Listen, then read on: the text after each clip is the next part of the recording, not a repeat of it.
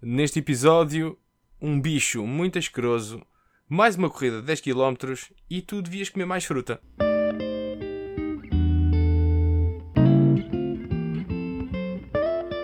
Então pá!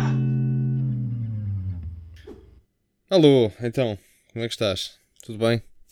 Olha, hum, o que é que tu sentes que é aquele bicho, inseto, que- coisinha irritante que te cria algum asco ou, ou medo?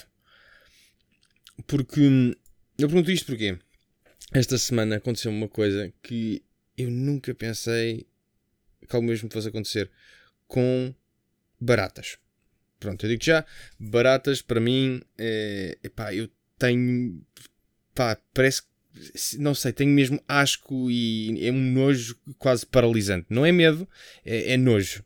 Eh, porque eu não tenho medo que elas, que elas me possam fazer mal. Assim, é, é é- é um nojo tão repulsivo que, que sinto quase, que não sei, não sei perceber se isto é nojo, eh, se é medo, mas eu não sinto que seja medo, mas sinto muito que é nojo. Uh, e então, o que é que me aconteceu esta semana?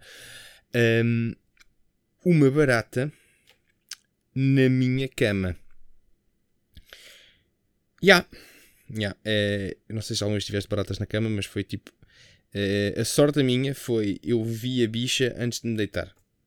Mas ela foi sacana, porque eu cheguei à cama e ela estava tipo no entrefolho entre o colchão e a cabeceira da cama. E eu, quando me ia a deitar, vi umas patinhas a entrar para trás do colchão. E aí, é, foda-se.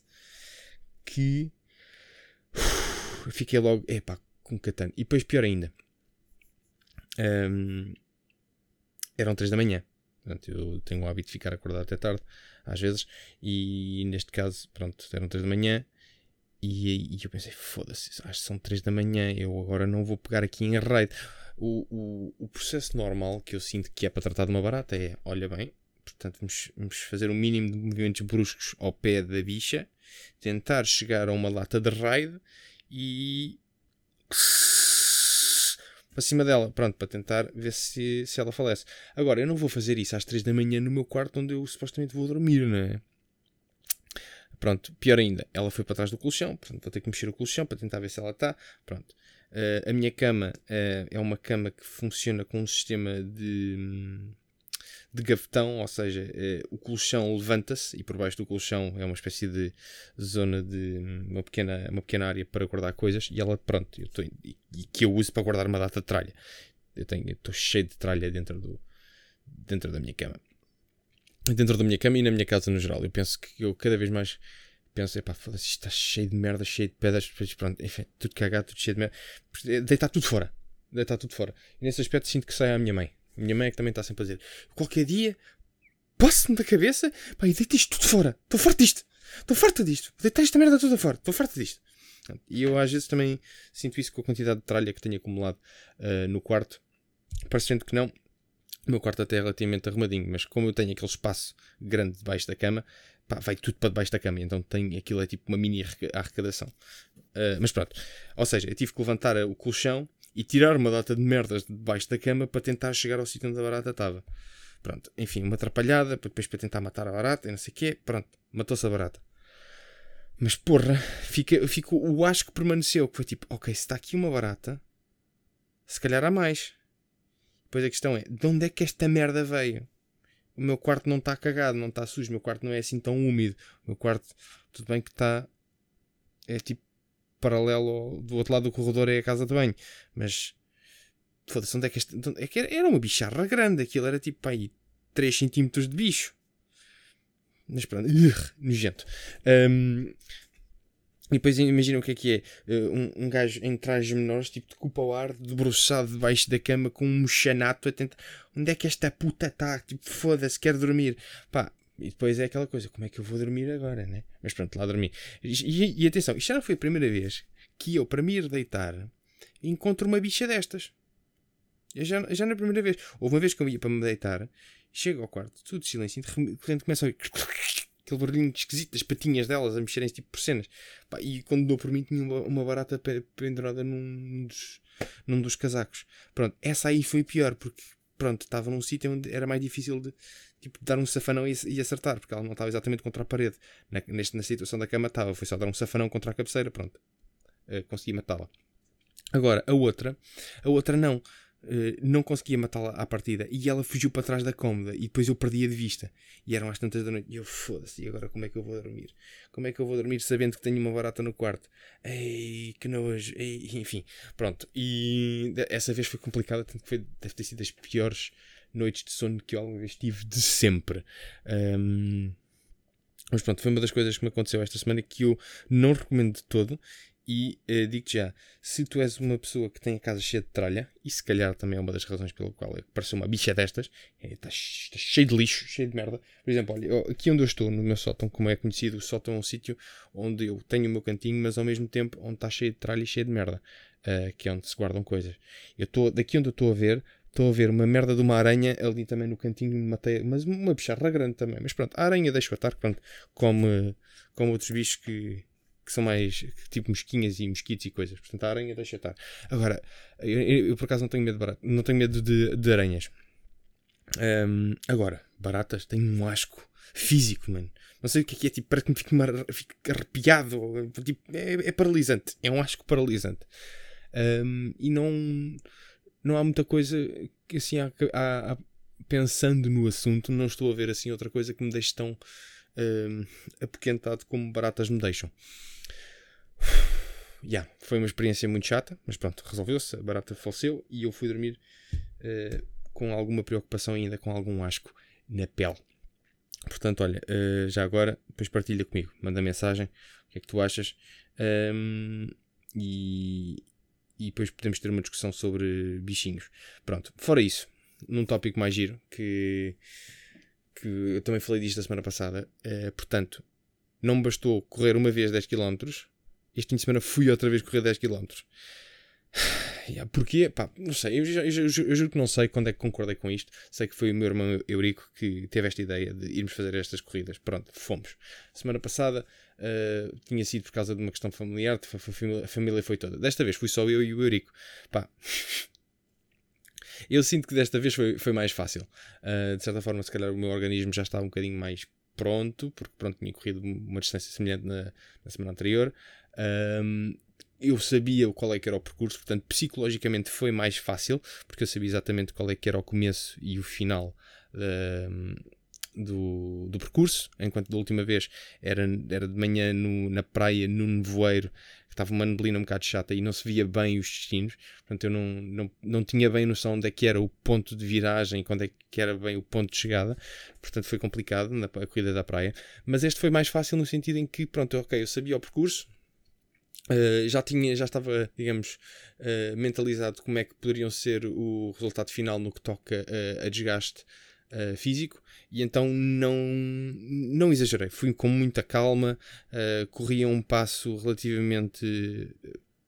Não, pronto, lá está, não, não, não andei.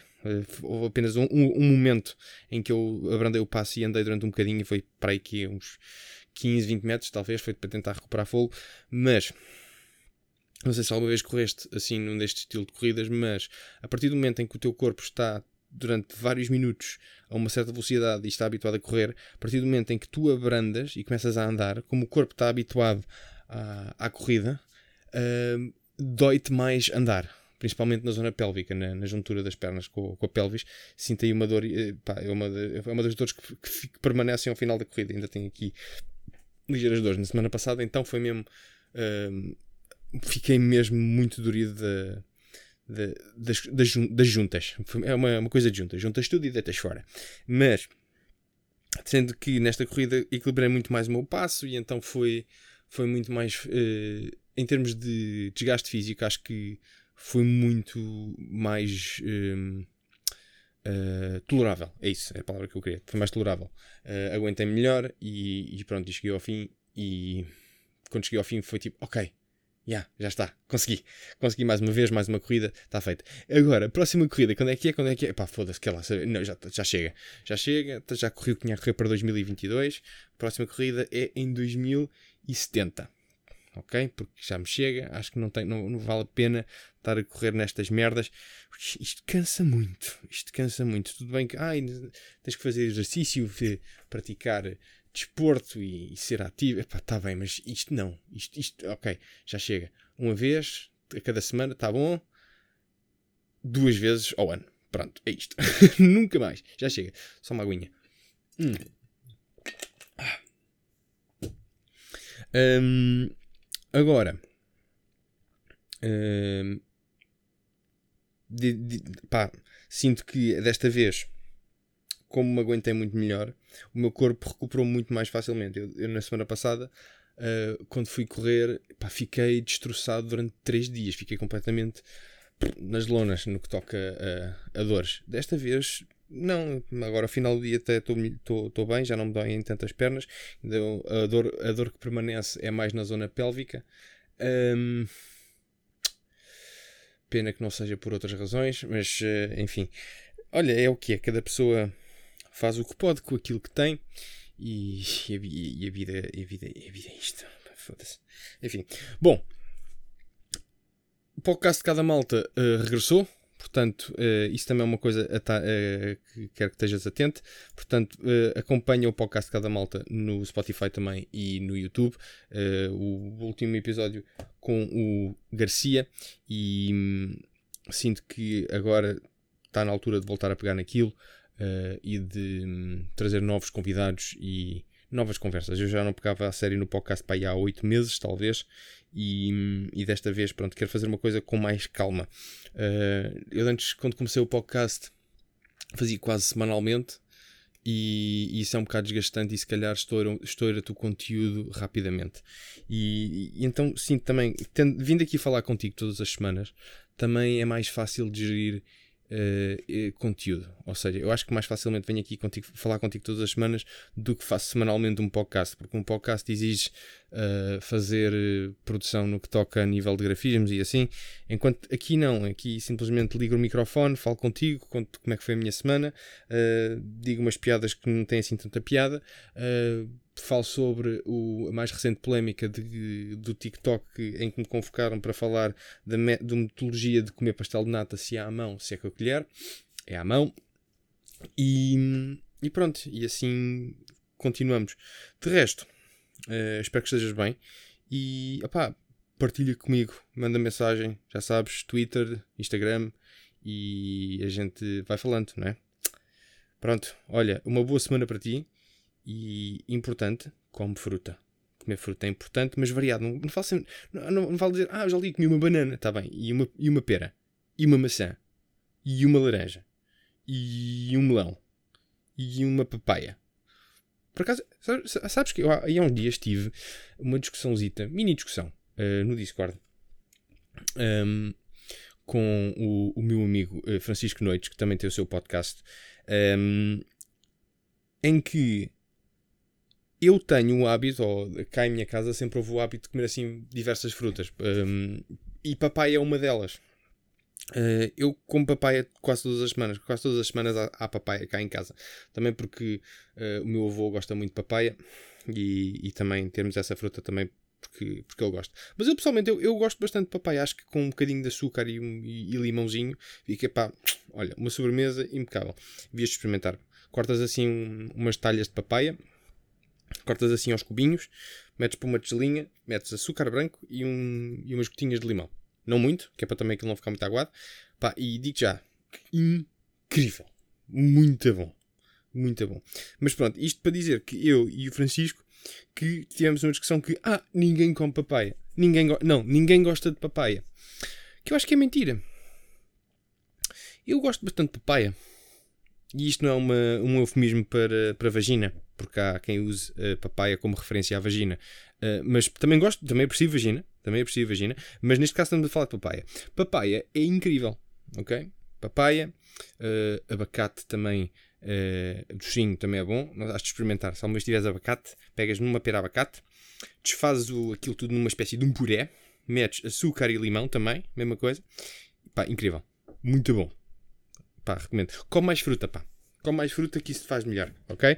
E larga essas, essas drogas e essas gansas que tu andas para aí a fumar que isso não te faz bem, tá? A gente fala para a semana.